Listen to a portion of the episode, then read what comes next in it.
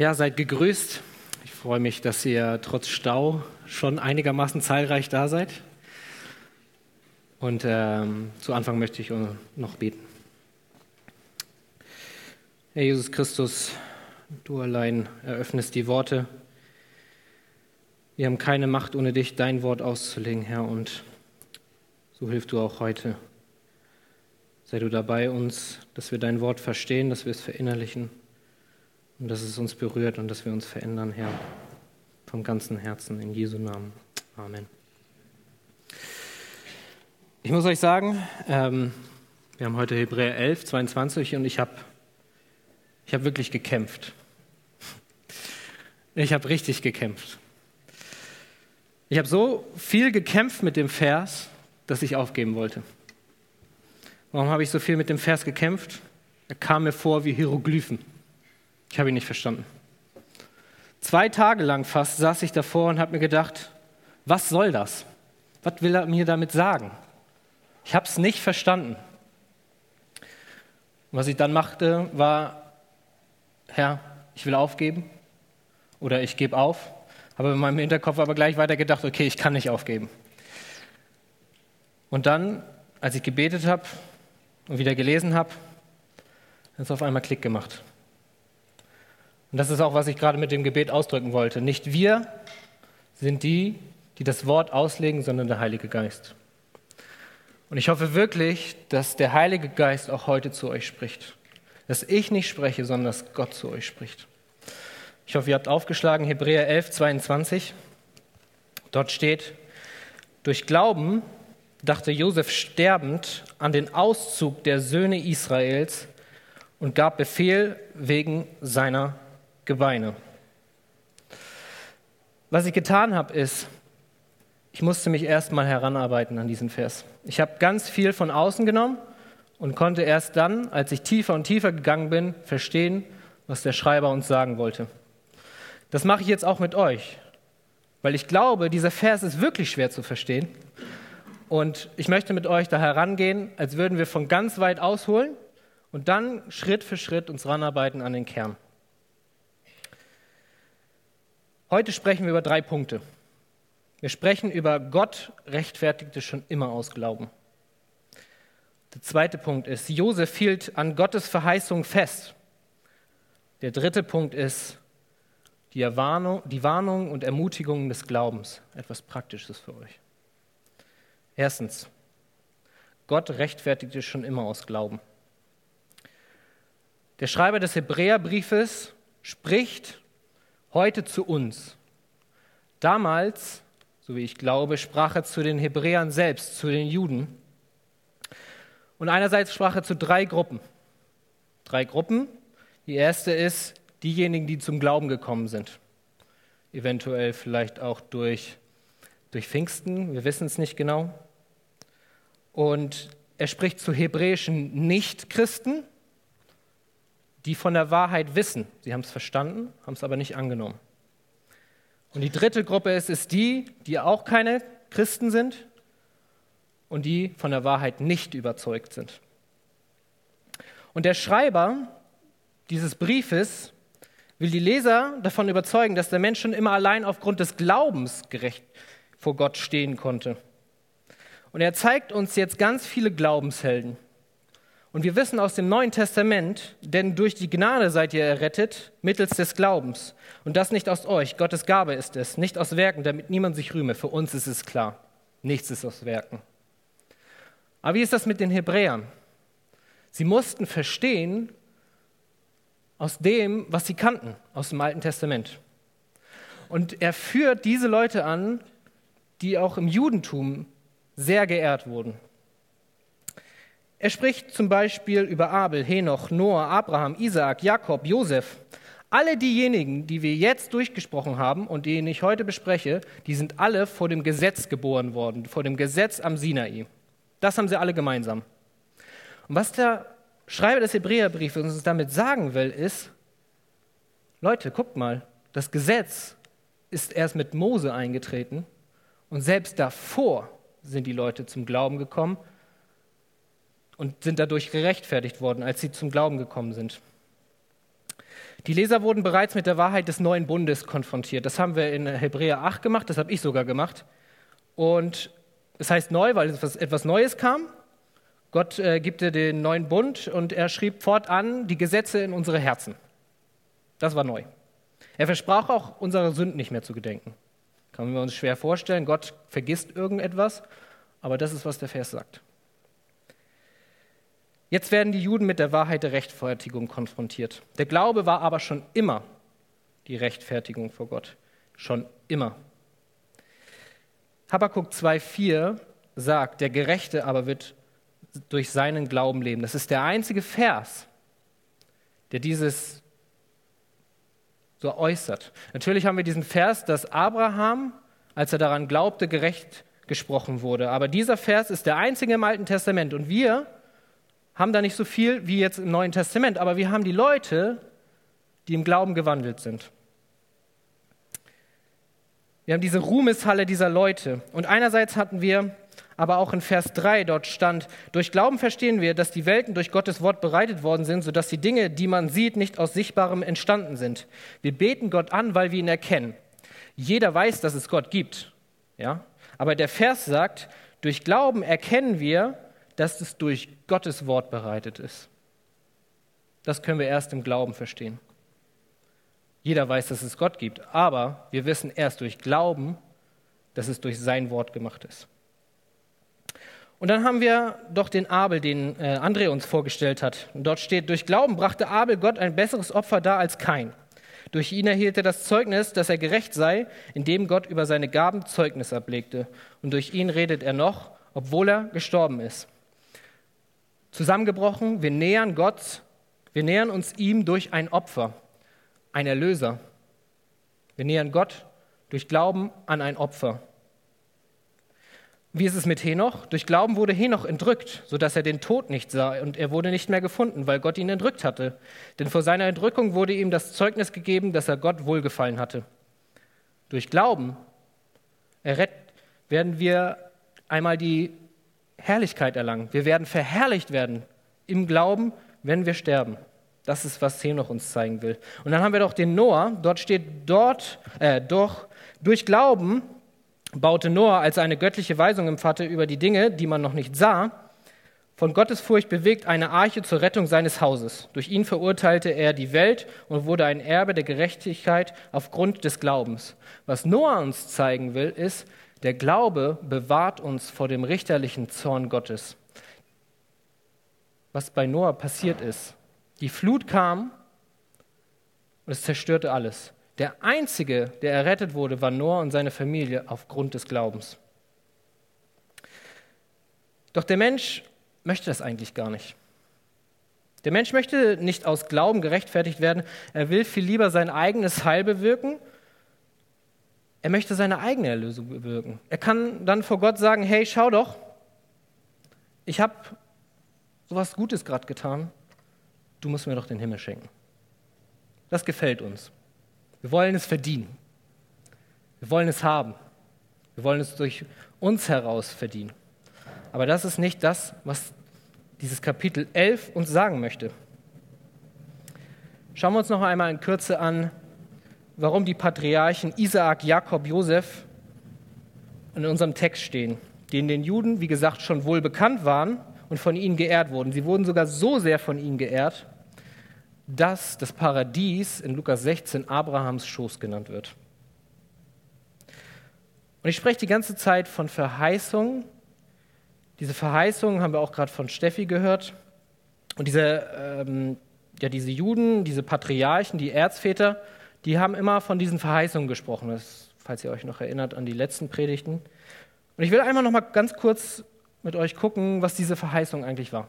Dazu gibt es drei Bibelstellen. Ihr müsst sie nicht mit aufschlagen, ihr könnt auch gerne zuhören.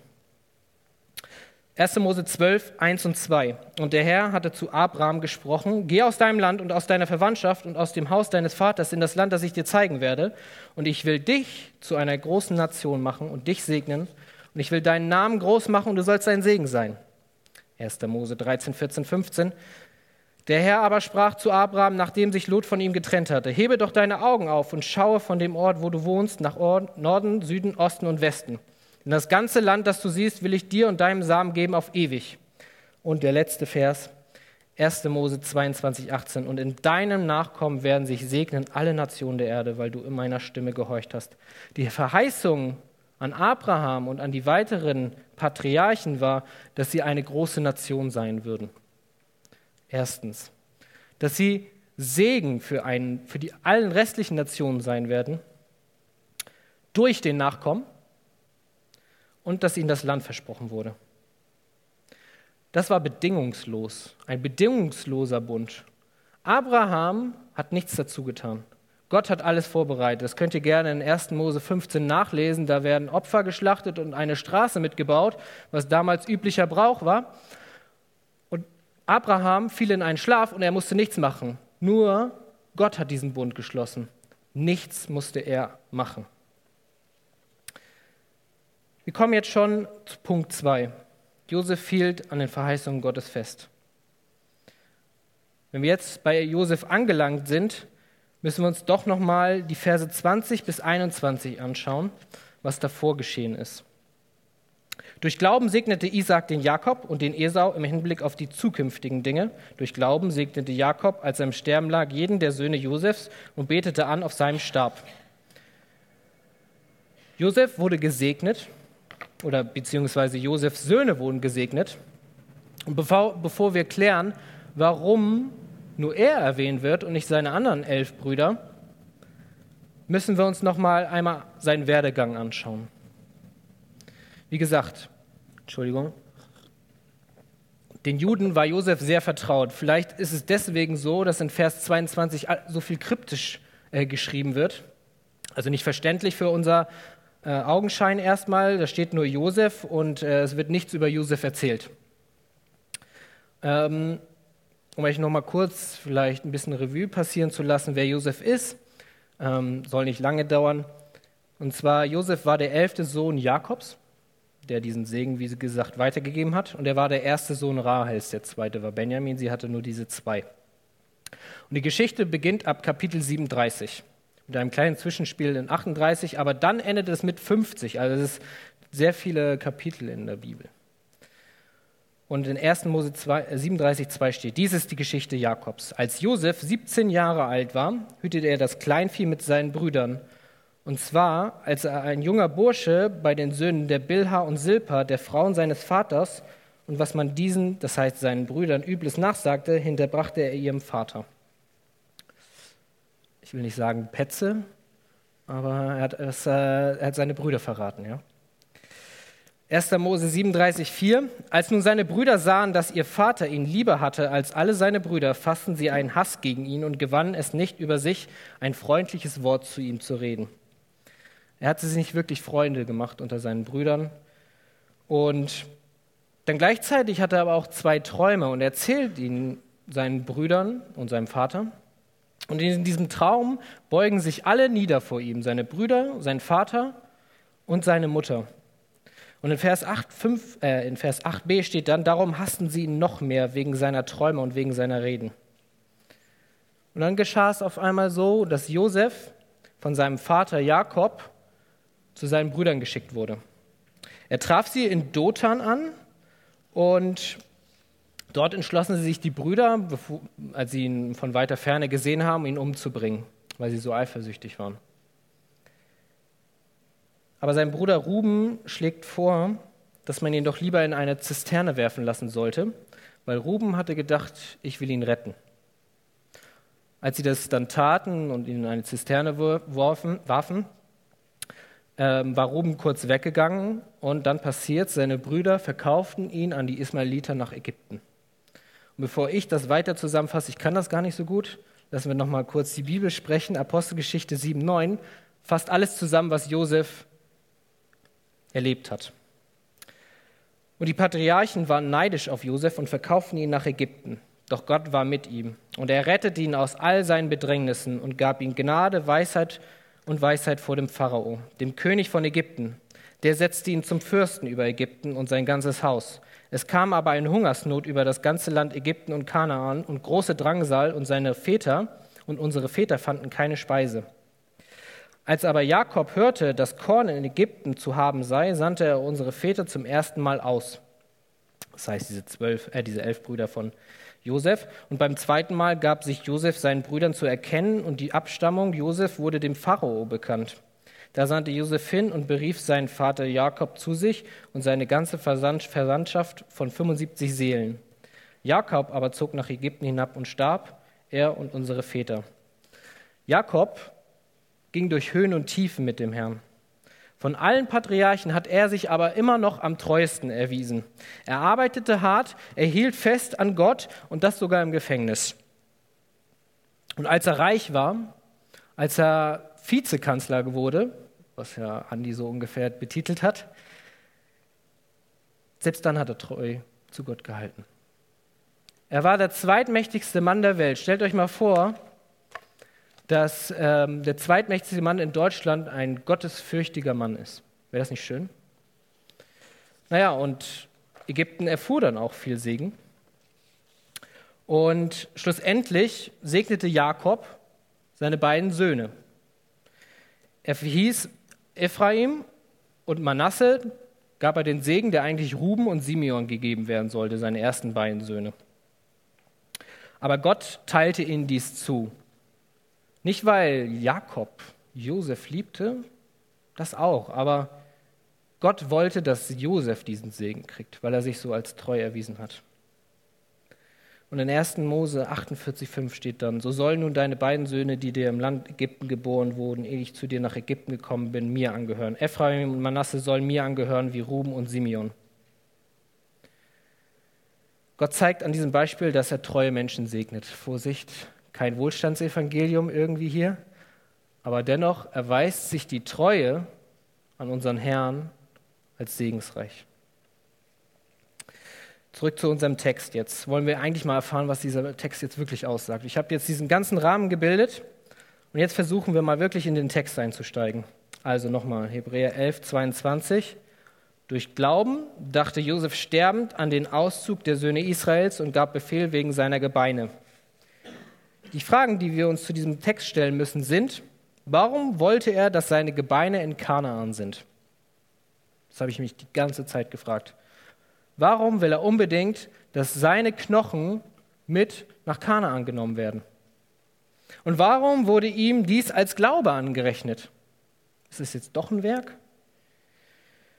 Josef wusste durch seinen Vater Abraham, dass Gott zu ihm sprach und ihm bezüglich der Knechtschaft der Hebräer Aus, äh, Auskunft gab.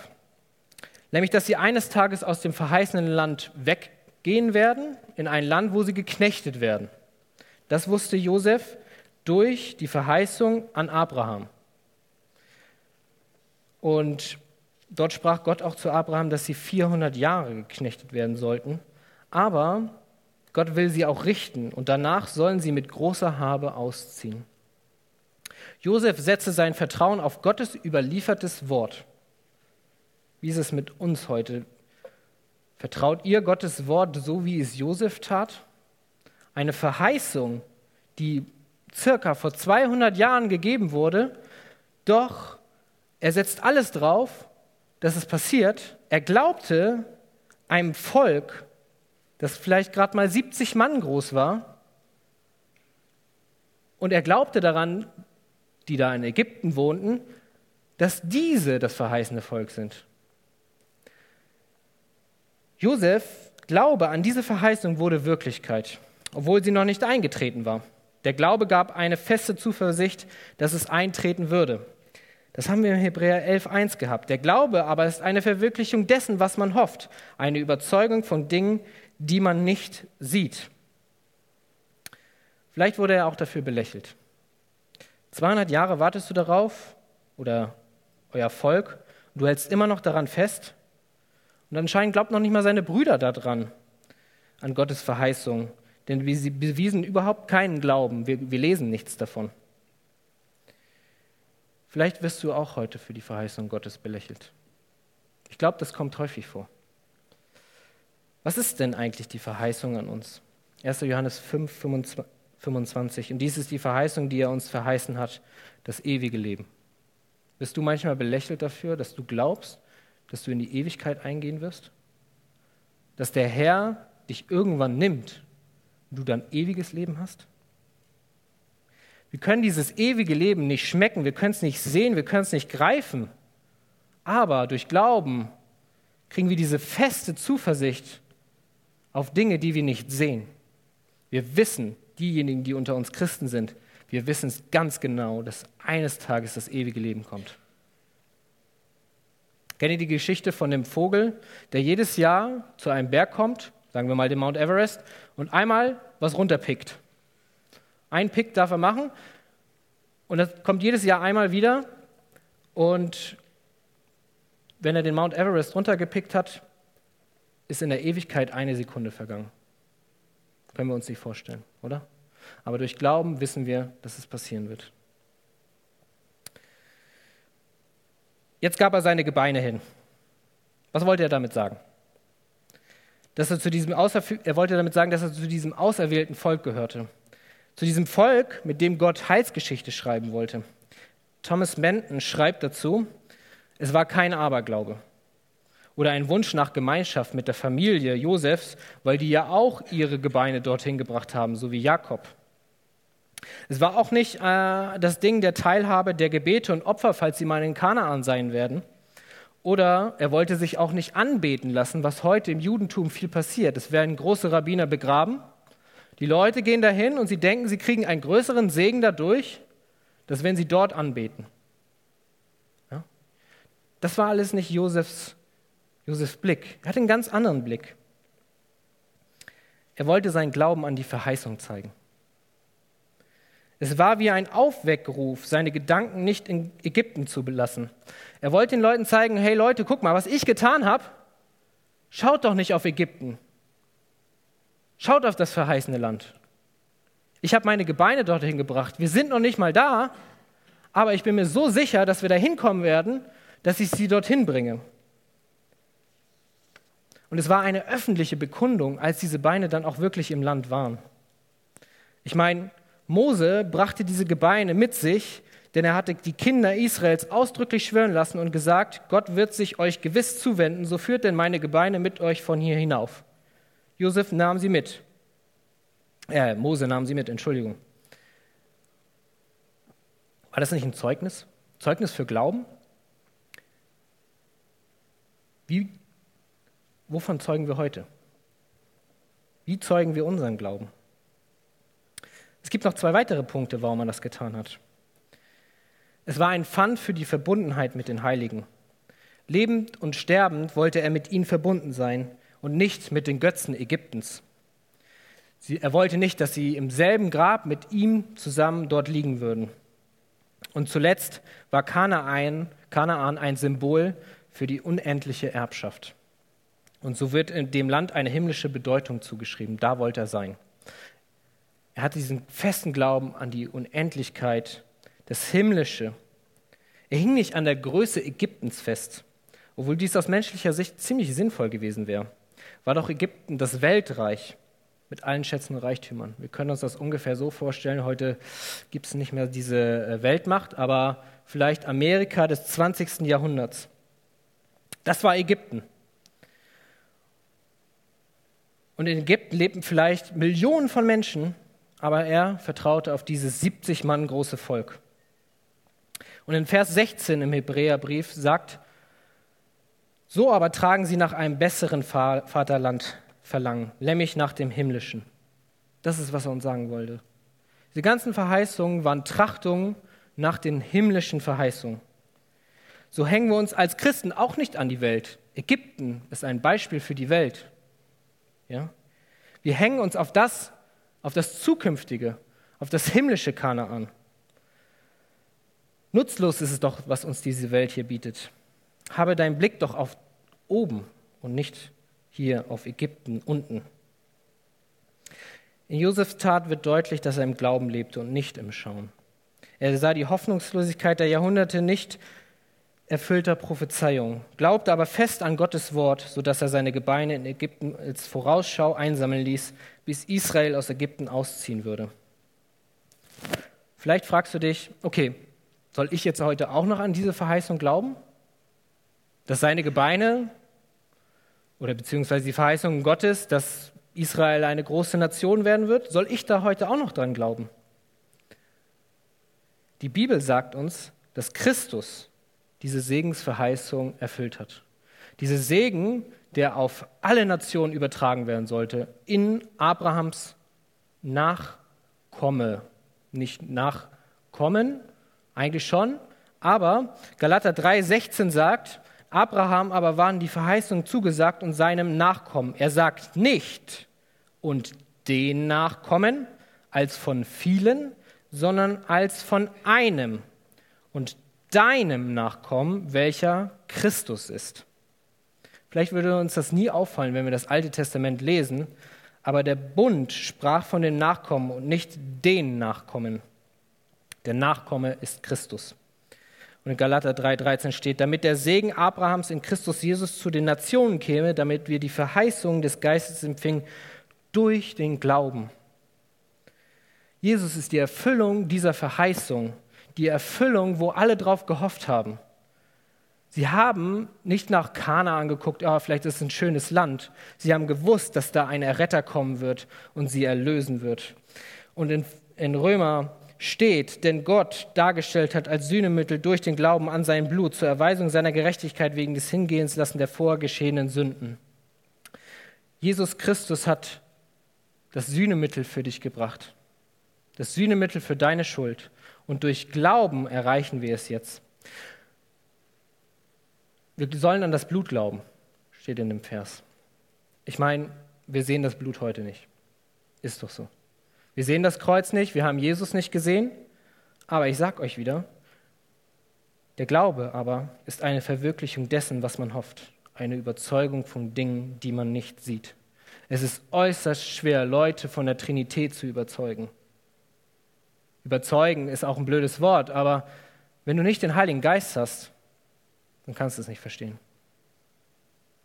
Du kannst nicht verstehen, dass Jesus sein Blut für dich gegeben hat, wenn du nicht daran glaubst. Du kannst es nicht verstehen. Du kannst es vom, vom Verstand vielleicht verstehen, aber was das für eine Auswirkung für dich hat, was es für dich bedeutet, all diese Dinge kannst du erst verstehen, wenn du glaubst. Denn wir wandeln durch Glauben und nicht durch Schauen. Durch Glauben an den Nachkommen, der uns schlussendlich von aller Sünde befreit, werden die Verheißungen des ewigen Lebens erhalten. Der Glaube wird durch ein Opfer bewirkt, er vollendet. Er rettet vor dem Zorn und er wird zur Verwirklichung von etwas Nicht-Sehendem. Viel gesagt und einmal zusammengefasst. Wir haben gesehen, dass Abel durch den Glauben an ein Opfer heute noch zu uns spricht. Wir haben gesehen, dass Henoch, der im Glauben wandelte, in der Entrückung vollendet wurde. Wir haben gesehen, dass Gott den Noah durch Glauben vor seinem Zorngericht rettete. Und wir haben gesehen, dass die Patriarchen den Glauben daran hatten, dass Gott sein Wort in Bezug auf die Verheißung des Nachkommens wahr werden lässt. Wir sahen bei Josef, dass er durch Höhen und Tiefen gegangen ist. In seinem Leben gab es wie auch im, in seinem Leben gab es auch im, vor, kurz vor dem Tod nicht eine Umkehr von ihm, sondern er hielt auch im Tod an den Verheißungen fest. Es war ein symbolträchtiger Glaube, indem er seine Gebeine nach, Ägypten, äh, nach, äh, nach Kanaan bringen ließ. Das ganze bisherige Kapitel, wie gesagt, zeigt uns, dass der Glaube schon immer die Grundlage war für die Rechtfertigung vor Gott und kein Opfersystem nötig war, geschweige denn sich an die Tradition des Judentums zu halten geboten waren. Das ist, was er den Juden sagen wollte. Hey, schaut doch, ihr müsst an diesem ganzen Opfersystem nicht festhalten. Ihr müsst nicht in den Tempel gehen. Und der Brief wurde ja kurz vor der Tempelzerstörung geschrieben. Er wollte ihnen sagen, Leute, kehrt weg davon, dieses ganze, diese ganze jüdische System.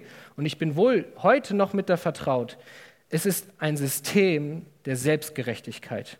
Es werden Gesetze gehalten, aber die Sätze, die Gesetze des Herzens werden nicht gehalten. Und die sind in euch geschrieben, wenn ihr an Jesus Christus glaubt. Und erst dann könnt ihr diese auch erfüllen.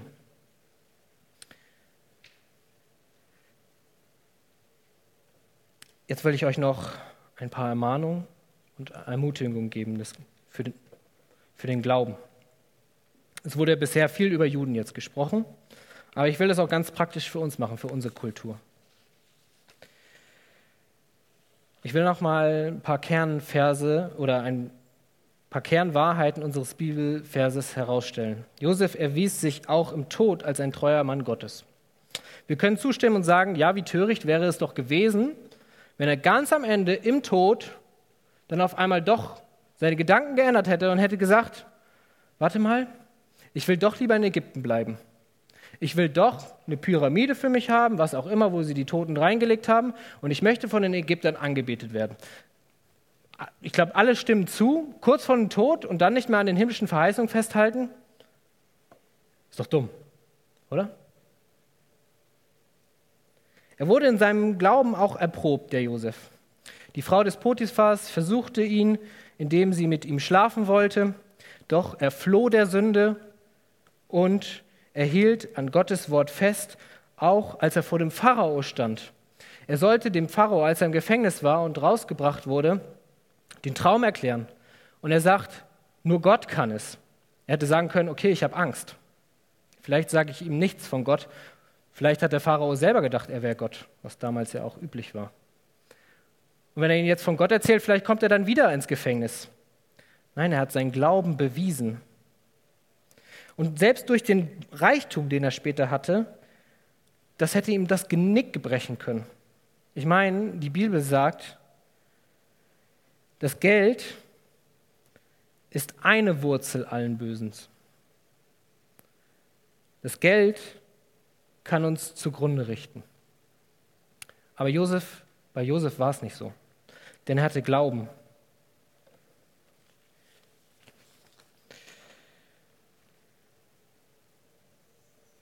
Jesus Christus sagt, wer sein Leben lieb hat, wird es verlieren.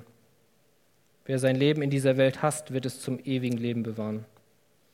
Wenn mir jemand dient, so folge er mir nach. Und wo ich bin, da wird auch mein Diener sein. Wenn jemand mir dient, so wird der Vater ihn ehren. Im übertragenen Sinne bedeutet das, wenn du dein Leben heute liebst, dann wäre das so, als hätte Josef die Reichtümer in Ägypten geliebt. Wenn du heute nicht an seiner Verheißung festhältst, das ewige Leben, dann liebst du die Welt.